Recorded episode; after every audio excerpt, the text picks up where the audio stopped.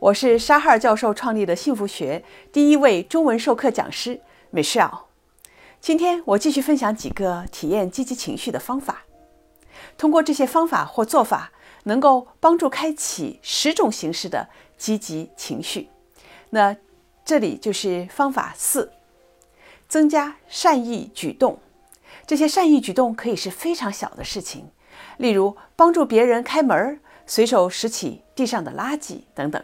甚至一个小小的微笑，或者是一句问候的话语，都会给自己和他人带来积极的情绪。方法五：与他人建立友好的关系。关系是影响幸福感的一个重要因素。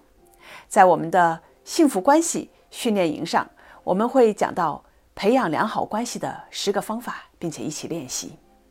方法六：亲近自然，可以是到公园里去散散步。或者爬爬山，摆弄摆弄花草，这些都会带来积极的情绪。也许是宁静，也许是兴趣，也许是对大自然的敬畏。体验积极情绪的方法还有很多。如果你喜欢，请关注我的视频号，看到更多经过科学验证的幸福的方法。